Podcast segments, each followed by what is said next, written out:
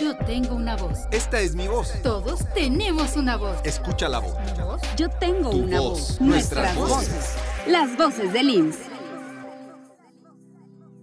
¿Qué tal a todas las personas que nos escuchan y nos dan la oportunidad de llegar hasta sus dispositivos? Les saludo con gusto y de la misma forma le doy la bienvenida por primera vez a Gustavo, con quien compartiré el micrófono de este episodio. Hola Gus, ¿cómo estás? Muy bien, Pati. Eh, muchas gracias por la bienvenida. Estoy muy contento de estar en el episodio 13 de Las Voces del IMSS. Les invito a quedarse durante todo el programa porque la van a pasar muy bien. Efectivamente, así es Gustavo. Y en esta ocasión tenemos un tema muy importante, relacionado a un programa del instituto con el que en menos de 30 minutos, sí Gus, escuchaste, menos de 30 minutos se busca establecer un diagnóstico clínico ante un EVC, un evento vascular cerebral. Muy interesante, Pati, y fundamental para quienes nos escuchan porque nadie está exento de atravesar un problema cerebral. Pero bueno, esa charla vendrá más adelante.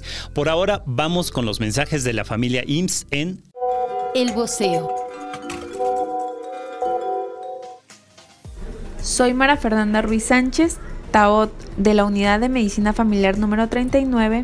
Un saludo para mi compañera Mayra del Carmen Jiménez Adriano, TAO del HGZ2 Urgencias, por su gran empatía y calidad en la atención a los derechohabientes. Hola, soy Diana Reyes, estoy en la subdelegación IMSS Aguascalientes y quiero mandar un reconocimiento a mis compañeras y compañeros por nuestro reconocimiento por el premio IMSS a la competitividad. Saludos. Hola, soy Cintia Moreno González del HGZ número 8. Quiero mandarle un saludo muy afectuoso a toda la gran familia IMSS. En estos tiempos difíciles hemos aprendido que la unión hace la fuerza. Saludos a todos. Hola, soy Julia Gómez de la UMF 51 de León, Guanajuato. Soy enfermera y doy mi más grande reconocimiento a mis compañeras y compañeros que han participado en la campaña intensiva de vacunación contra COVID-19. Juntas y juntos lo lograremos. Un dato, la diabetes no es contagiosa, pero se pega. Cuando familia y amigos comparten malos hábitos, claro que pueden compartir la enfermedad. Sobre todo si tienes sobrepeso u obesidad, mala alimentación. Y no haces ejercicio. Porque todos tenemos un familiar con diabetes. Cuídate. Toma agua simple, come sano y haz ejercicio. Pero sobre todo, ven a prevenir. Entra a la app IMSS Digital, agenda tu cita y chécate. Estás a tiempo. Date tiempo. Chécate en prevenir. Instituto Mexicano del Seguro Social. Gobierno de México. Todos los mensajes me emocionaron, Gustavo, pero el último, el último contagia el ánimo, caray. Totalmente, Pati. Y se nota que les gusta bastante su trabajo. Recuerden que aquí recibimos los audios de toda la familia IMSS en el correo yo.soy.ims.go.mx. Recuerden no exceder los 15 segundos para que los podamos escuchar completos. Estamos ansiosos de escuchar todos sus mensajes. Cambiando un poquito de tema, Gustavo, yéndonos directo al tema principal de este episodio. Está con nosotros ya aquí la doctora Alejandra Calderón para hablarnos del programa institucional Código Cerebro. Un tema, como ya lo dijimos, muy interesante y es por eso que está aquí la especialista. Pero primero vamos a escuchar una breve cápsula sobre ella. En lo personal. Alejandra Calderón Vallejo es originaria de la Ciudad de México. Estudió medicina general en la Universidad Autónoma de Aguascalientes, es especialista en neurología y maestra en ciencias por la UNAM. Actualmente se desempeña como jefa del servicio de neurología del Hospital de Especialidades del Centro Médico Nacional Siglo XXI. Lo que le inspira es su familia y profesión. Vamos con la entrevista. Muchas gracias, doctora Alejandra Calderón, pues por aceptar esta invitación a nuestro episodio Las Voces del IMSS. Es un gusto que nos acompañe. Ya le tenemos preguntas para charlar y platicar con usted. Muchas gracias, un gusto estar aquí con ustedes. Eh, esperemos que les sirva y que sea de utilidad la información que vamos a dar. Muy bien, muchas gracias doctora. Oiga, hemos escuchado de la estrategia famosa de código infarto. Eh, la cual ha salvado ya muchas vidas, pero ahora nos dicen que llega código cerebro. ¿Nos puede decir a qué se refiere esta estrategia? Ok, sí, es, esa es una ventaja que tenemos ahorita los que estamos trabajando en este programa de Código Cerebro. La gente ya está familiarizada con lo que es la estrategia Código Infarto. Eh, Código Cerebro es un programa institucional que eh, se encarga de dar la atención al paciente con enfermedad vascular cerebral. Tiene la similitud de código infarto en que son enfermedades que dependen del tiempo. Entonces son enfermedades que tenemos un tiempo para dar la oportunidad de que ese órgano que se dañó se recupere. Esa es una similitud que tenemos con código infarto. Otra similitud es que requerimos un equipo multidisciplinario. Son enfermedades que no atendemos un solo médico, sino que necesitamos un equipo para poder darle la atención a ese paciente que tiene una urgencia y que necesita una atención.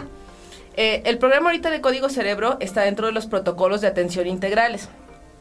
Quiere decir que no solamente estamos enfocados en el tiempo de urgencia, además de algo muy importante, que es el tiempo de urgencia y de darle la atención al paciente que tiene en ese momento un evento vascular cerebral, también estamos enfocados en tratar de prevenir que no lleguen tantos pacientes con infarto cerebral, que se disminuya la discapacidad y que se disminuya la muerte por esta enfermedad.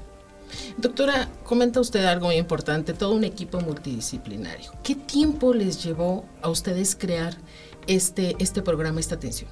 Bueno, es algo divertido. Tenemos ocho años trabajando en esto. Eh, más o menos en el 2010, 2012 eh, empezamos eh, a trombolizar, o sea, darle atención de urgencias al paciente en el hospital de especialidades. Y de ahí empezamos a trabajar en organizar el equipo de nosotros mismos, del hospital de especialidades, en actualizarnos en capacitaciones, en ver si teníamos el medicamento, la logística, cómo se iba a hacer. Eh, más o menos en el 2018 eh, empezamos a trabajar ya el PAI, el PAI de código cerebro, y en el 2019 ya teníamos bastante avanzado la parte de la publicación. El PAI, que es el, programa, de atención integral. Protocolo. Protocolo de atención integral, el protocolo de atención integral. Eh, que se publicó apenas el año pasado, porque justamente cuando íbamos a empezar a implementar el proyecto se nos vino la pandemia encima. Entonces tuvimos que hacer una pausita para venirnos a trabajar a toda la pandemia y apenas el año pasado retomamos otra vez las actividades. Eh, empezamos eh, un programa piloto que va a ir creciendo, siguiendo lo que son las redes de atención. Estas enfermedades, además de requerir un equipo multidisciplinario, necesitan que tengamos una forma de derivar a los pacientes. Hay cosas que puede atender el primer nivel, hay cosas que puede atender el segundo nivel y hay cosas que necesitan tercer nivel de atención. Entonces, una de las eh, estrategias que tiene este eh, protocolo es que nos ayuda a organizar, a coordinar qué hace primer nivel, qué hace segundo nivel, qué hace tercer nivel y cómo nos derivamos pacientes. Cómo se tienen que eh, dar estas redes de atención. Entonces vamos a empezar con la delegación de FESUR, que es donde nosotros somos la UMAE, el Hospital de Especialidades Centro Médico Siglo XXI. Tenemos algunos generales de zona y se va a hacer un piloto con dos unidades de medicina familiar. Una duda, doctora. Eh, tenía entendido que ya había arrancado el piloto. ¿Y puede compartir un poquito de los resultados y de la experiencia de implementarlo en el siglo XXI, entiendo? Sí, en siglo XXI tenemos, les digo, desde el 2000 12 empezamos. Cuando se empieza un programa de estos, pues se va trabajando y se va aprendiendo durante el transcurso de, se va agarrando experiencia, digamos. Entonces, eh, eh, de que empezamos ahorita, se ha cortado los tiempos de atención. Ya en el, en el hospital tenemos una forma más rápida en la que se da, se activa un código que se dice llegó paciente código cerebro entonces empezamos rayos X ya sabe qué hacer, eh, terapia intensiva ya sabe qué hacer, nosotros de neurología ya sabemos qué hacer. Eh, se da la atención lo más rápido posible porque tenemos una hora que se llama la hora dorada para poder decidir si ese paciente se le va a dar tratamiento o no es candidato por alguna situación que ponga en riesgo su vida. Eh, tenemos ese tiempo de atención. Cuando empezamos en un hospital nuevo, pues se tienen que ir afinando todos estos procesos y detalles. Y en este año, eh, más o menos, se han ido atendiendo más pacientes y estamos en, los tiempos que se necesitan. En todo el mundo se supone que tenemos esta hora dorada para poder darle la atención eh, de urgencias al paciente que llegó con un infarto cerebral. Tenemos media hora para que hagamos una tomografía y tenemos una hora para decidir si ya estamos tratando o no al paciente. Entonces, eh, en el hospital ya tenemos la logística bien estructurada. Entonces, el piloto eh, de la red de FESUR es el que apenas está ahorita completando la capacitación de los equipos para que podamos estar aumentando la cantidad de pacientes que se benefician de los tratamientos. Toca un punto muy importante que es la pieza medular de esto, el paciente. De está este está este programa, cuéntenos, ya hay una historia de ustedes que tengan con paciente que haya sido ya partícipe de este programa?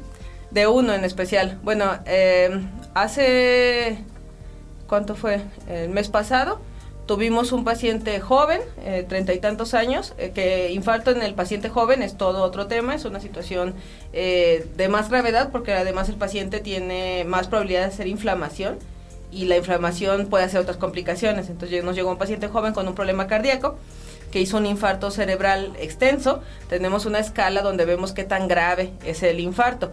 puede ser leve, puede ser moderado, puede ser grave. Los pacientes con infartos moderados es donde más oportunidad tenemos de que el, medicamento disuelva el coágulo y que el paciente se recupere.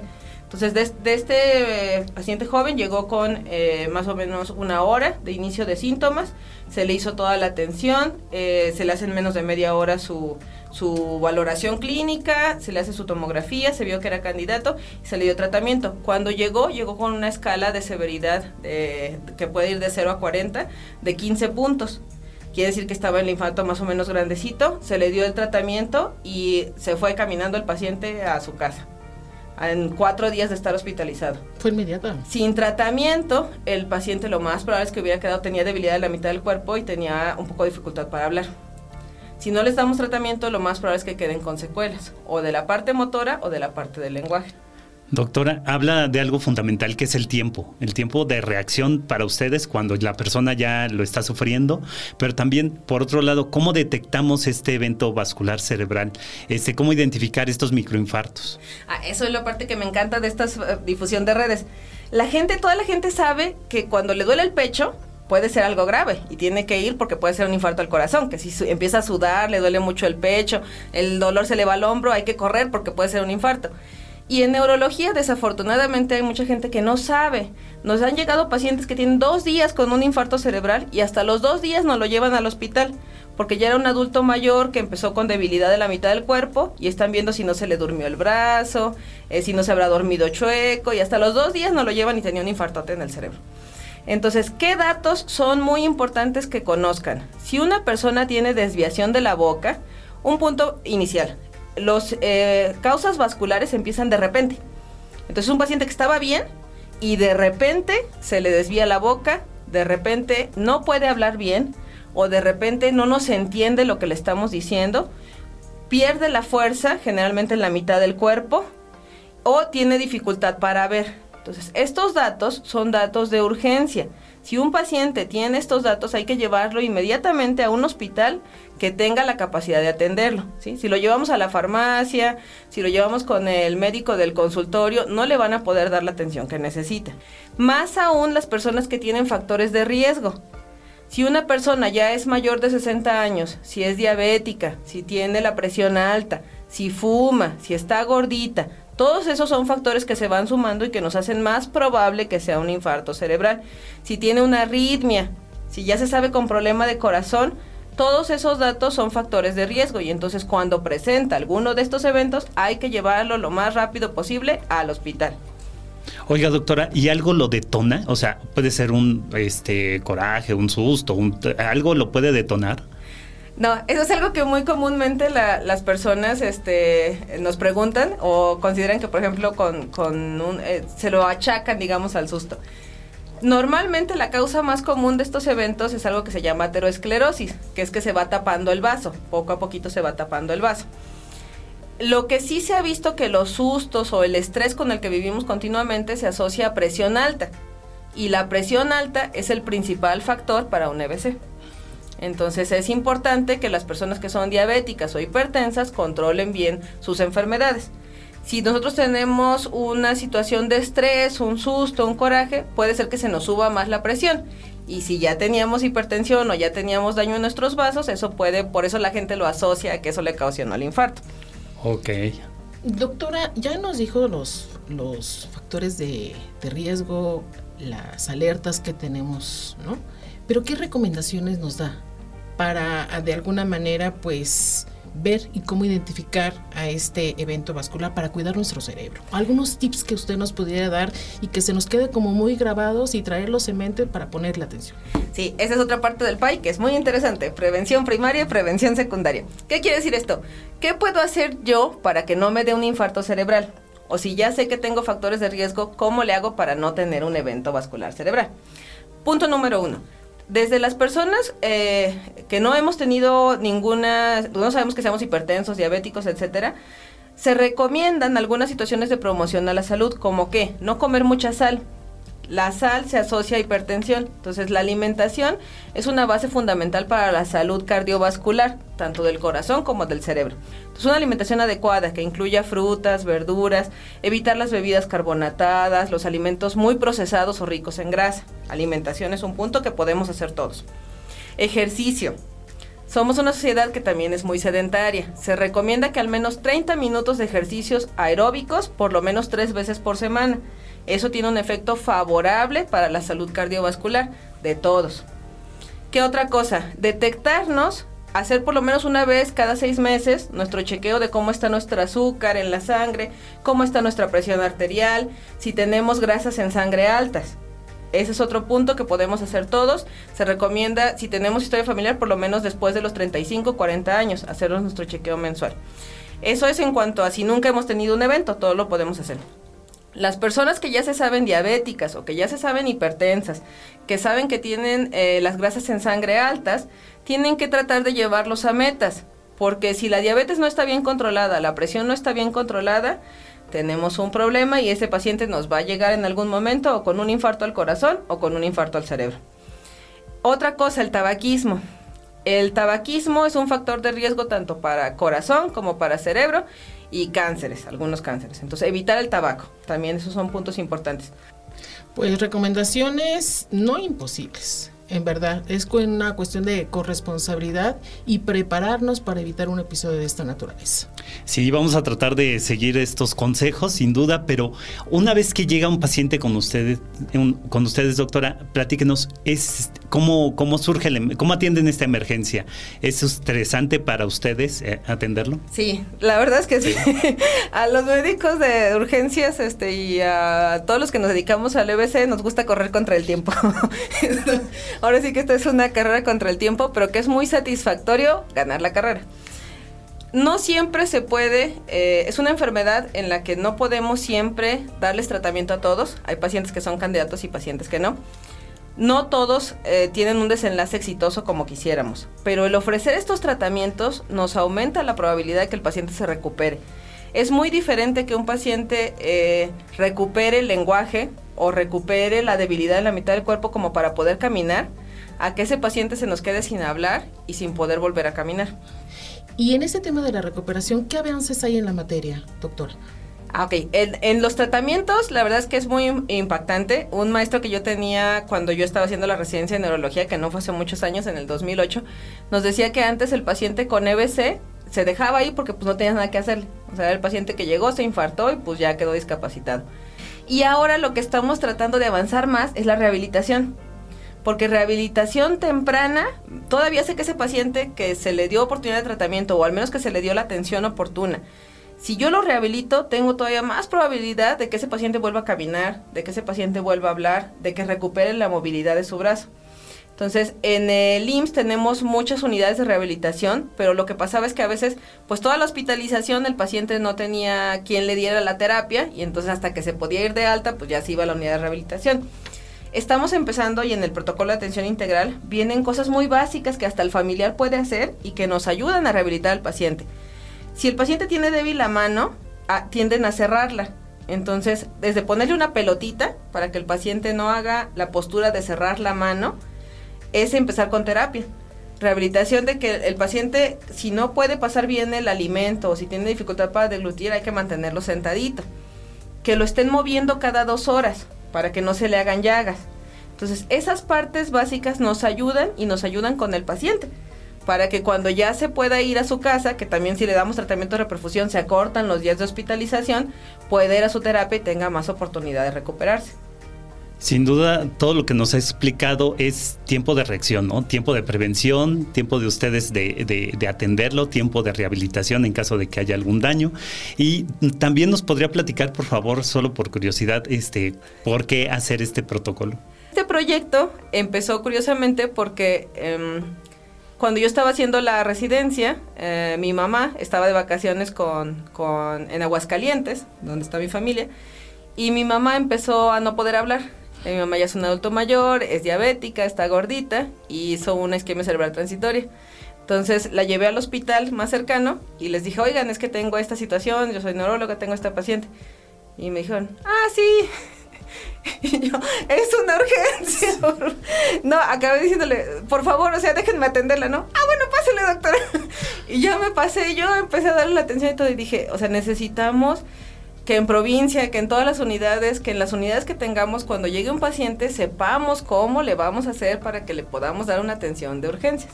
Y entonces de ahí me empecé a meter en esto. Y además de la experiencia propia, eh, ¿nos podría decir cuál es la meta que buscan alcanzar con este código cerebro? Sí, eh, todos los protocolos de atención integral tienen algo que se llama indicadores. Para poder evaluar cómo nos está yendo y ver qué, nos, qué podemos mejorar, tenemos algo que se llaman indicadores. ¿Cuáles son nuestros indicadores más fuertes? ¿Qué queremos hacer con este proyecto?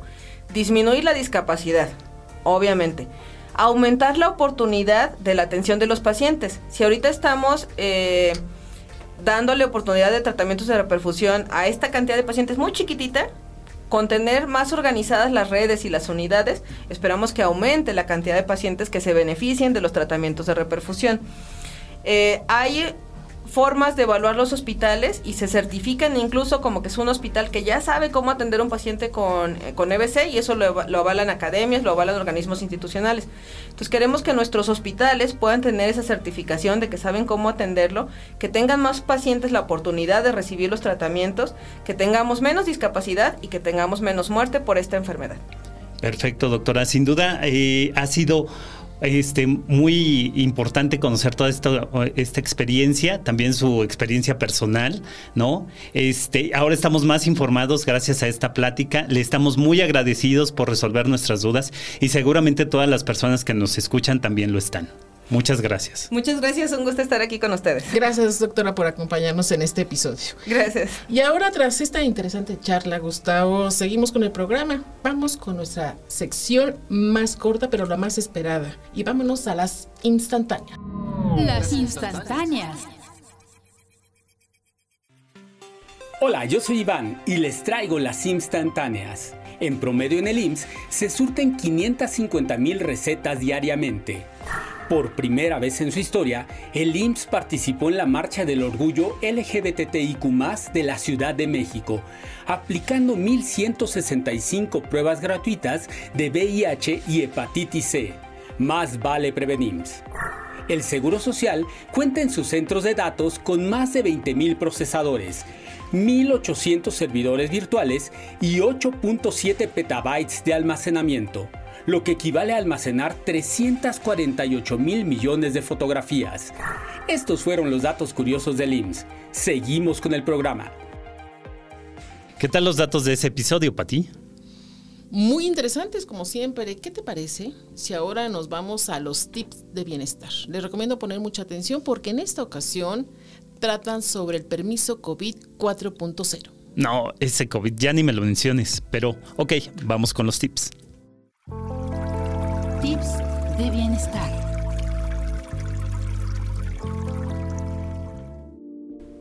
Muy buenos días, ¿cómo están? Mi nombre es Iván Arturo Pérez Negrón Ruiz, titular de la Unidad de Prestaciones Económicas y Salud en el Trabajo de las oficinas centrales del IMSS y el día de hoy les traemos unos tips de bienestar, consistente fundamentalmente en cómo tramitar su permiso COVID 4.0. Como ustedes saben, ha llegado la quinta ola de este virus que ha lacerado la salud y la productividad del país. No obstante, siendo para el Instituto Mexicano del Seguro Social y su director general, Zoé Robledo Aburto, lo más importante, la salud y el bienestar de nuestra derechohabiencia, es que el día 4 de julio pusimos a disposición de todas y todos los trabajadores una nueva herramienta digital en su versión 4.0 que les permitirá tramitar su incapacidad temporal para el trabajo sin necesidad de salir de su casa, sin tener que hacerse una prueba de COVID y con ello lograr el pago del 60% de su incapacidad y al igual que como funciona una de las tradicionales justificar sus ausencias en el centro de trabajo. Para poder tramitarles muy fácil, hay que entrar a la app de IMSS Digital y vía un código QR obtener este permiso. Lo mismo en nuestra página www.ims.gov.mx diagonal permiso COVID-19 para efectos de tramitar en este sentido eh, su incapacidad.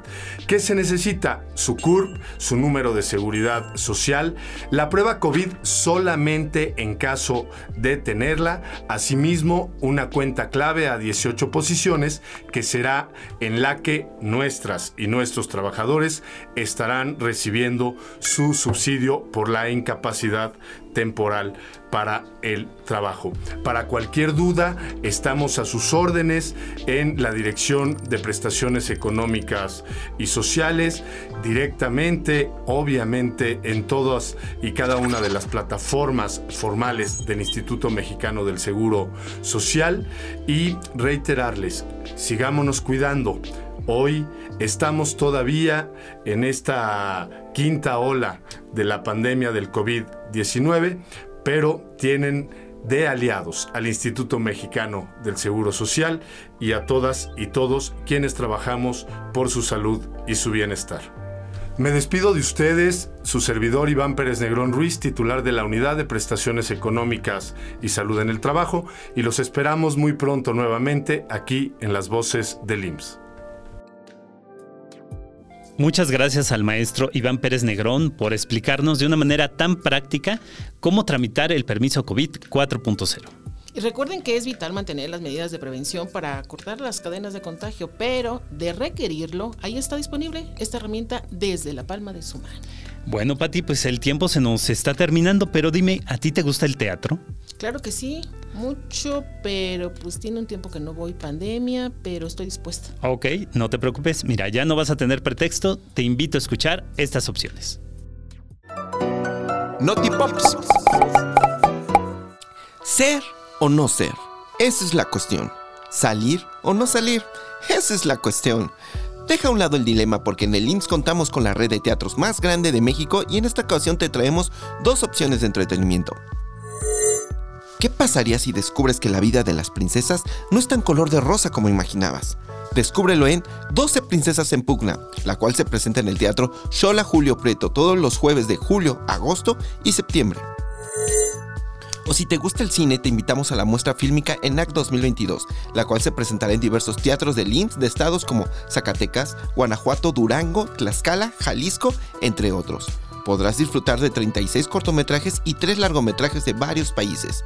Para más información consulta la página www.enac.unam.mx. No lo olvides, la cultura y la recreación también son salud. Pues ya estoy, ya aprendí me voy con cosas interesantes y ya está con planes salir. Me voy al teatro. No te voy a decir con quién, pero de qué voy, voy. Me da gusto, Pati. Y también me ha gustado mucho estar en las voces del IMSS por primera vez.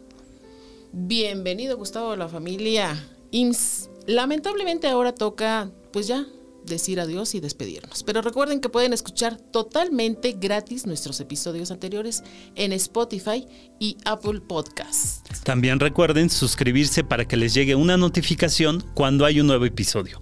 Hasta la próxima. Yo soy Patti. Yo soy Gustavo y esto fue Las, Voces, del IMSS.